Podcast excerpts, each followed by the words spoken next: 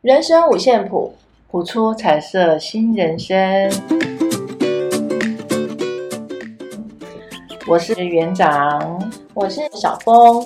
我们所谈的内容没有对错，也不批判，只是分享自身的经验以及人生不同的看法。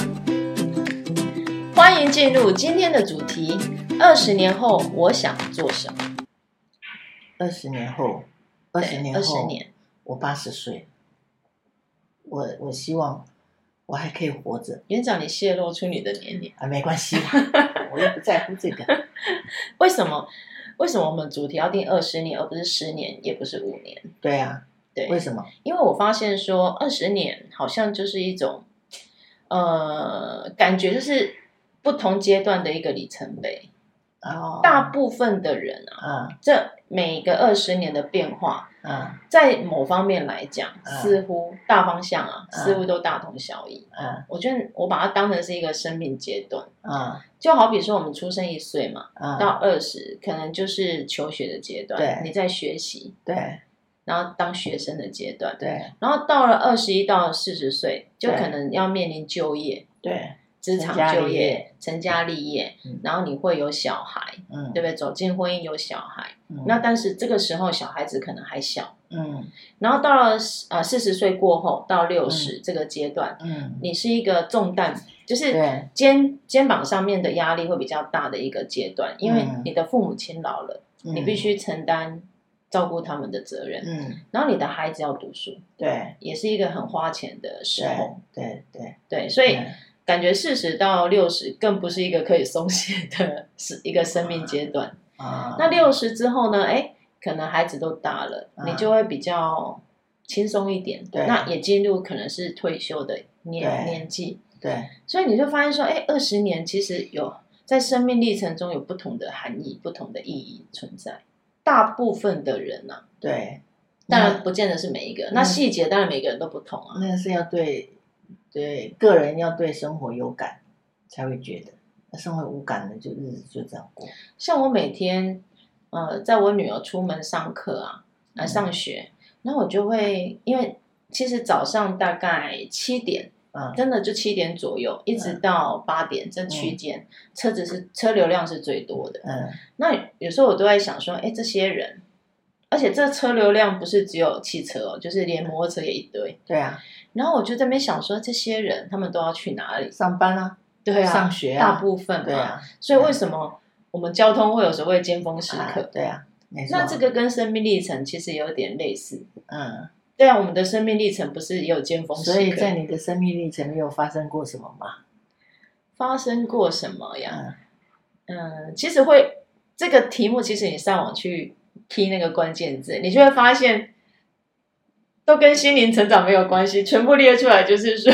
你的作文要怎么写。 二十年后我想做什么二？十年，啊它哦是一篇作文的题目，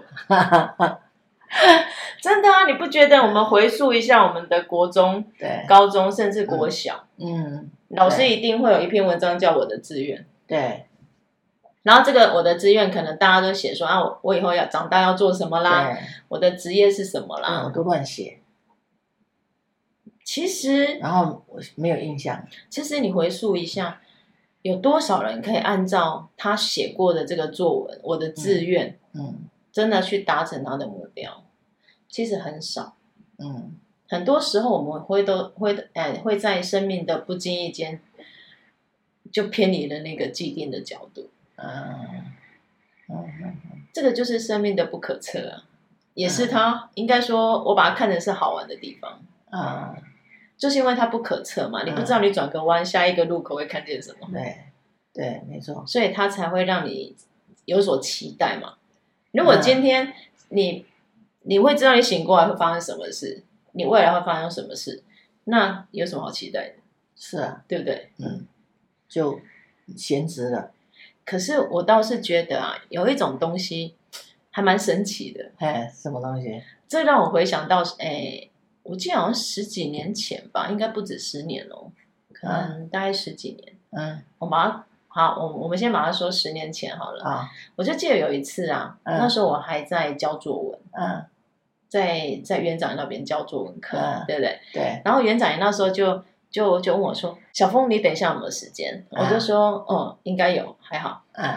然后你就跟我说：“那我们等一下来玩一个游戏。嗯”那你就跟我说这个游戏叫做时间线，嗯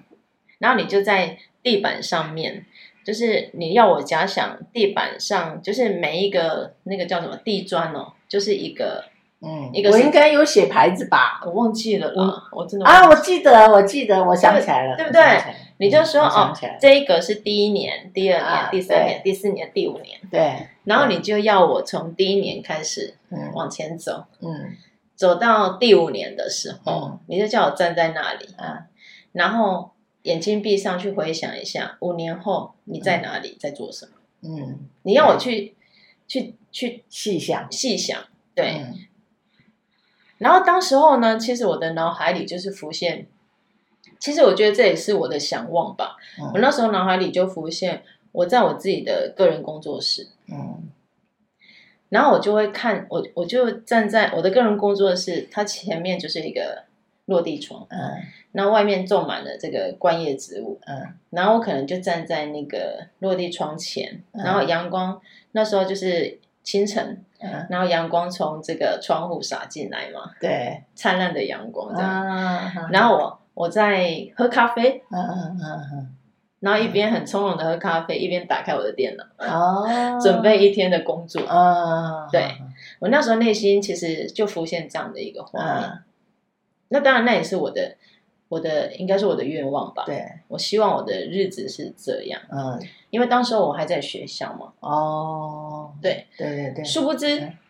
真的达成了，真的达成，那当然并不是应该说不止五年啊。嗯，其实说实在，我没有我没有五年内就办到这件事，没关系，对。嗯，可是至少我历经了十年，我脑海里那个画面，哎，现在就其实出现了，嗯，对，其实就出现了，很好啊，对。很好，不错啊，恭喜你，对，对啊，有一天我就在诶、因为前年诶、去年、诶前年我搬家嘛，嗯然后我自己在家里就弄一个小型的工作室，嗯然后刚好嗯我的那个书桌，就是我的办公桌的后面，其实就是落地窗，然后因为我窗窗外就是阳台，那我们种满了，也是种了很多植物。我嗯，那天站在那里喝咖啡的时候，我就突然想到，哎，这跟我以前做十的那年个时间对那线，个时间线好 像，啊就那个画面很像。哦，当然，我的那时候我的脑海里浮现其实是在那个一楼，然后前面是庭院。哦，对，嗯，那我们家当然是现现在是在大楼，对，可是其实那光景是差不多的。真的恭喜你，对，我不知道这种感觉是一种，我当下的感觉就是很微妙，我都会嗯觉得，哎、我真的达成我的我那时候的想望，望嗯对，对很神奇。我觉得这是这真的是一件很神奇的事情。对，时间线真的很神奇。其实那个时候好像也是我刚我去上了一堂那个老师的课，邱老师的课，嗯然后，当然现在学的催眠的时间线，阿德老师教我们的又不太一样。然后那个时候我刚上完课，想要拉几个人当我的练习对象，嗯所以我就拉拉了小峰，还有另外几个朋友这样子。哎，可是后来你现在才跟我分享，后来之前那那个那个另外一个小姐，她说她也有，她也有做到，她当时在时间线上做的那个冥想，那个想要，我觉得很棒。时间线其实就是努力、专心一致、努力想象你想要达成的那个样子。不管你听到什么、看到什么、闻到什么、尝到什么，在那个细节里面，你经历了什么，你跟谁说话，你的动作是什么，通通都把它想起来。我当时的那个那个引导你们是这样，对因为那对个时候老师教我的是这样，对，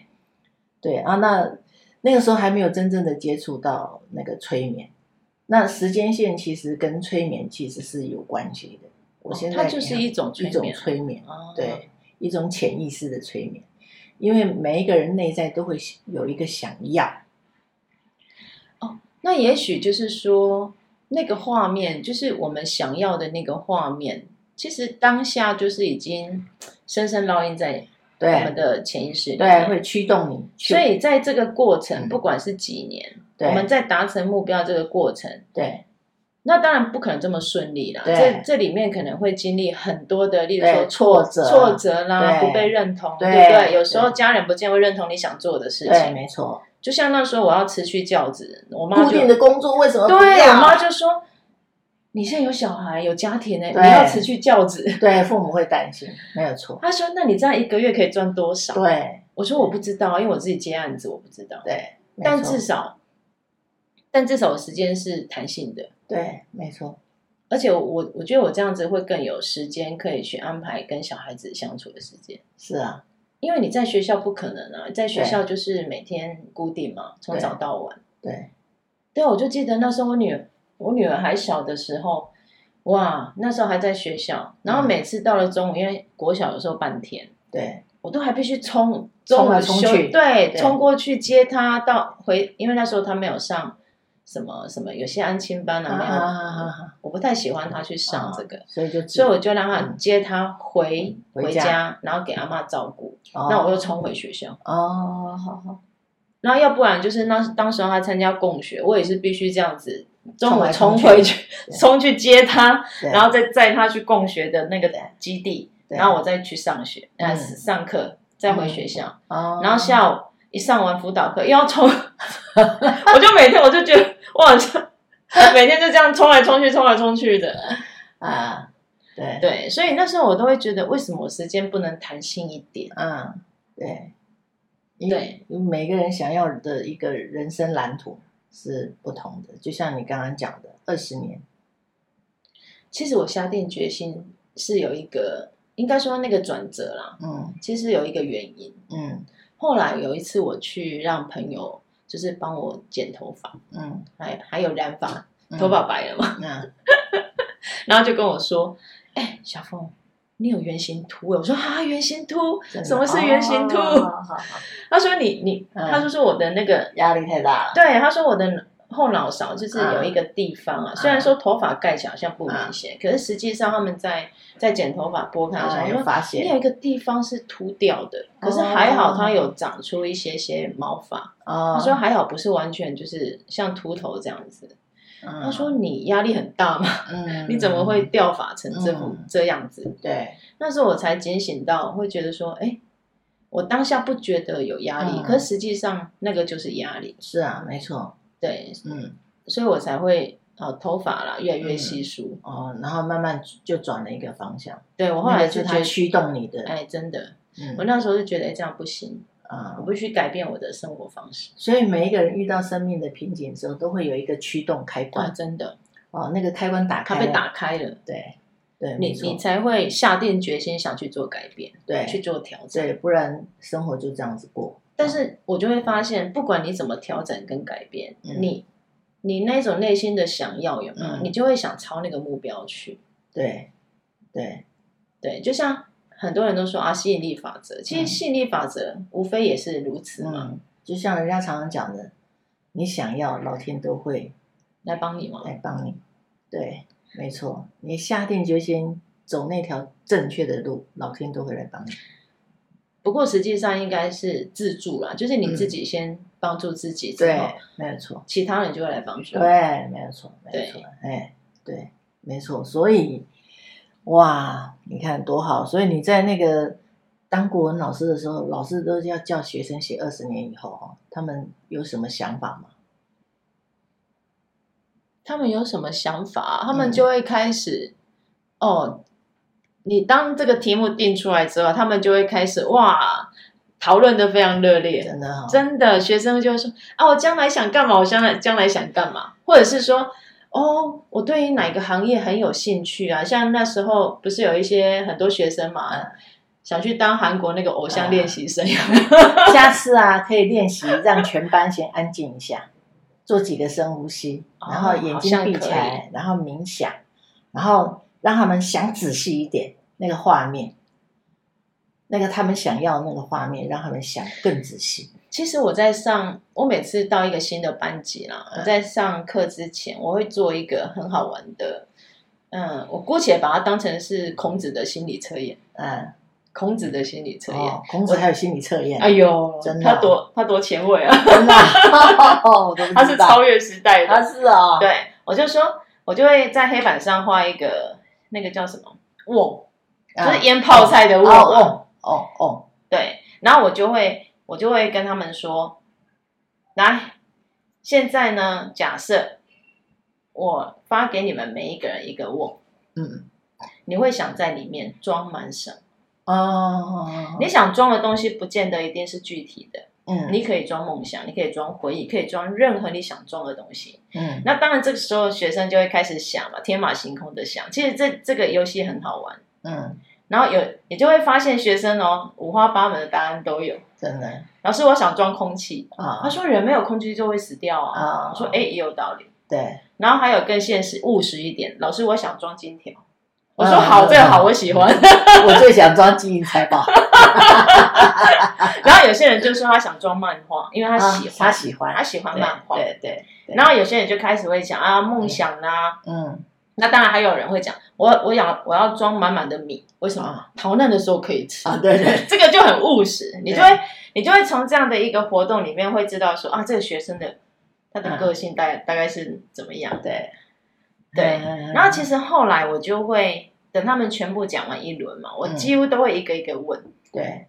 那当然有些人不分享啊，对他可能不好意思。对，对啊，学生有些就也也很害羞。嗯好，那也没关系。嗯我最后就会在黑板上写，嗯我说孔子曾经说过一句话，嗯，那一句话就叫“君子不器”，哦，器物的器，啊，君子不器，对，器物的器。我说这句话是什么意思？嗯，其实，在《论语》里面，君子跟小人是嗯代表代表的含义，其实大约啦可以分为三种，一种是君王跟平民，对，君子小人嘛，对君王就是君子啊，小人就是平民。嗯那另外一个含义是指上跟跟下下的阶级，嗯可能是君王跟臣子，嗯也叫君子跟小人。对然后另外一个就是什么，品德上的、啊，修养的修君养，子，嗯，跟品德比较低劣的小人，嗯就这三种。对，那我这边写的君子不器，君子指的就是 一个有品德的人。对那当然，在古代有品格，不是说哦你的道德修养很高的意思，其实它泛指的就是所有读书人。哦，嗯对，那君子不器是什么意思？你看到器物，嗯，器物是不是固定的？对例如说这个水壶是圆的，对你不可能醒过来它变方的吧？对，没错，它本来装八百 ml，你不可能嗯醒过来变一千 ml 啊。对对，它就是固定的。对器物就是固定的东西。对，那你再加上一个不，不君子不器，不啊，不要的哦，不不要的不哦，不要丢弃不是不不要要被固定。哦，不要被固定，所以你你看，孔子讲过这句话，他说君子不要被固定。哦，那君什么意思？嗯，就是要要学你，习改变，就是要你去创造无限的可能。嗯他的意思就是说，发挥你的潜能，嗯，你不要被限限制在框框里。然后，其实我为什么每次上课要讲这个是，我会希望他们不要把这堂课当成是一个框架，因为啊很多人就是有时候学习是为了考试，对为了得高分，对但我的想法不是这样，我会希望说他们在这堂课可以学到的东西是比这个更深一层。对，可是你有没有想过，他们回去家庭以后，回到回家，他妈妈就是在框架里面的人，对，那他怎么跳脱那个框架？要经过一番的抗争吗？我觉得这是必须的。对吧？对，所以可是这个很像，这个就很像说很多的发明家，爱迪生也好啦，或是莱特兄弟也好，对你看这些人哦，他们也是都经过抗争啊。爱迪生曾经烧过烧掉很多的什么仓库啊，有的没有的，对不对？那当他当下在发明这些东西的过程，其实也不是顺利的，甚至是被否定的。嗯，就像那时候的苏格拉底、柏拉那个苏格拉底，还有那个谁啊，亚里士多德，有没有？这些人其实当时候提出了一些哲学理论，他们也都是被否定的啊、甚至把它当成是异教徒被关起来对喂毒药。对为什么？因为就他们的想法就不被当下的人认同因啊。为他们想法太前卫了，对，那要不要抗争？要嘛，嗯，他们就在抗争啊，要不然爱迪生不抗争，怎么会有现在的电灯？ 哇，莱特兄弟没有做很多的实验，怎么会有现在的飞机？嗯其实很多的，我我就会发现说，我们的生命历程其实也是如此。当你被框架框住的时候，你的生命历程就是在那里。像我啊，上课上华德福，华德福教育，啊我上我我好久以前去上了一个华德福的研习，我在那一堂课里面，他在讲的是华德福有讲说，我们人生啊七年 一变，七年之痒，七年之痒，不我有是，想起就来是说小孩子从出生下来啊，一个转折，一个转折，对啊、那他七岁上小学，对十四岁上国中，二十一岁大学毕业，对，他就是七年一变，所以他那个七年一个转折的时候，他前后就是他如果二十一岁、二十岁、二十一、二十二岁，这个都是一个关键期。学，当对啊其实这个阶段都在学习嘛，对，所以我们做父母的有没有去注意到那个关键期？嗯，啊，他需要什么样的一个支持、陪伴、肯定资源资源对对，那还是只在乎他的功课学习表现，其他的都不在乎。如果只在乎他的工作、工作呃学习表现的话，就是我们我们父母活在那个框架里。可是那个小孩子如果想要跳脱那个框架，嗯那我们如何帮助他、支持他、陪伴他？可以用尝试的方式所以，我常常有时候会觉得说，哎，很多人都把都把一些古代的一些经典给读死了，啊，就像你像君那个孔子提出“君子不器”这四个字，那《论语》里面就提到“君子不器嗯”，可是殊不知，其实我们现在的教育的一个一个架构，嗯你就是把小孩框在那里啊，啊。对啊，那你看孔子都讲君子不器了，君子就代表有品德的人嘛。那嗯一个有品德的人，他还不希望被框架框住哦。嗯你看当时候的思想多前卫就好，嗯可是你看反观反观我们现在，我们可能在课堂上要求就是啊，你考试要考好，对你成绩要得高分，对不懂的你要懂。对可是殊不知，其实，在国文课里面呢、啊，它很多的是情谊教育，哦，情谊教育。嗯你看很多的文章，其实它不见得都是死板板的论说文，它可能是抒情文。对，那为什么要抒情？就是引发学嗯、孩子孩他子的内在内的在的心灵上的一情种感情感。对对，其实我觉得孩子最需要就是这种情谊教育，对，现在都是被补习真的。哦，这样幼稚园大班就开始补习，补习哇补习补习补习，对，真的啊，幼稚园有的大班就开始学数学、英文，你看他钢们琴，对钢琴哦，这个呃，你说钢琴，他说他也是叫做情谊教育啊，他培养他的情那个另外一个才艺，这样子陶冶心情，陶冶性灵。可是重点是小孩喜不喜欢不知道，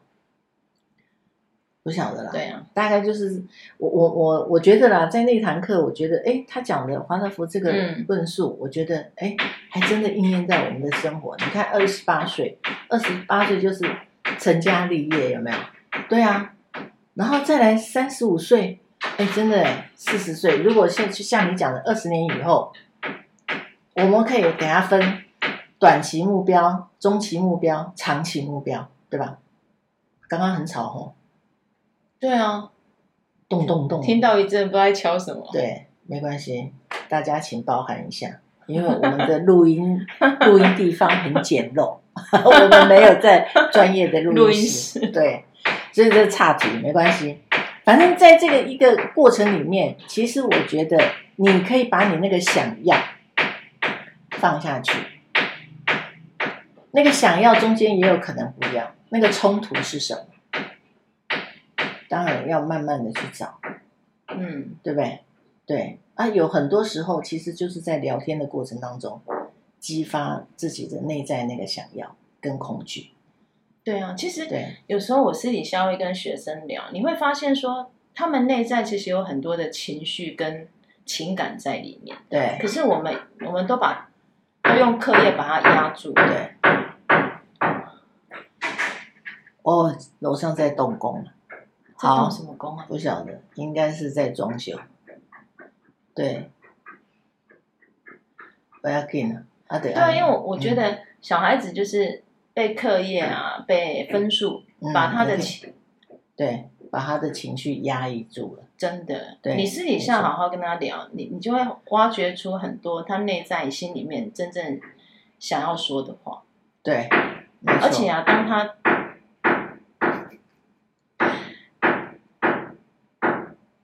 我们听一下他的装修声音，也很有节天奏。啊籁嘛， 你你就会发现小孩子哈、当他他其实跟跟大人一样，嗯，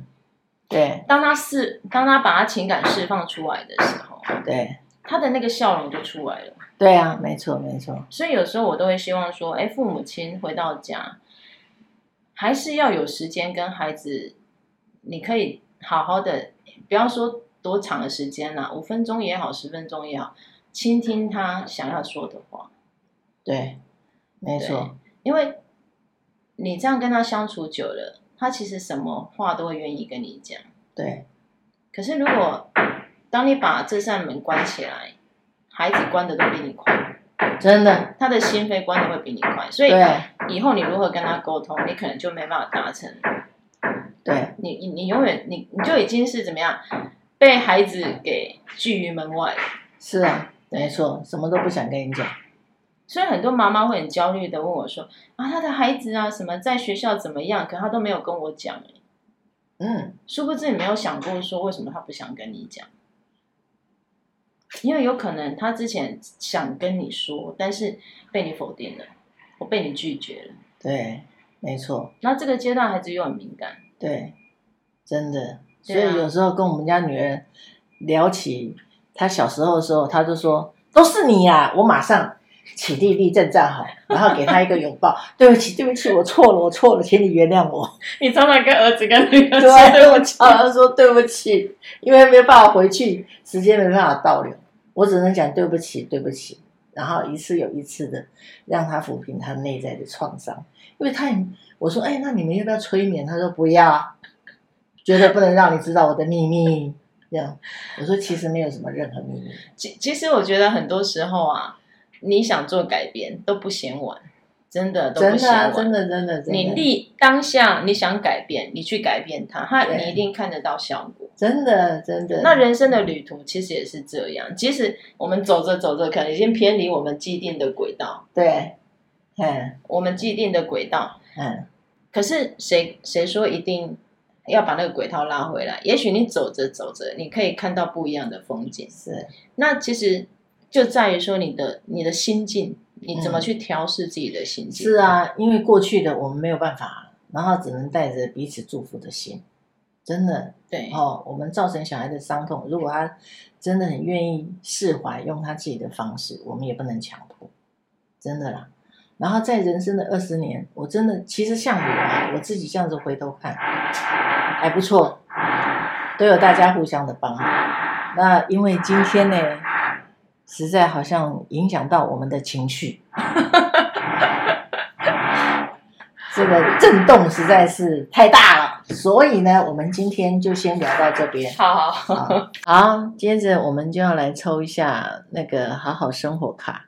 啊不管外在的环境如何，那要好好的学习爱自己。来自浩大无疆、爱之海的沧海一粟，把你带到这个世界。至今，它仍在你体内串流。即使当你感到痛苦和孤独时，它仍在你的内心深处，随时随地的陪伴和关心你。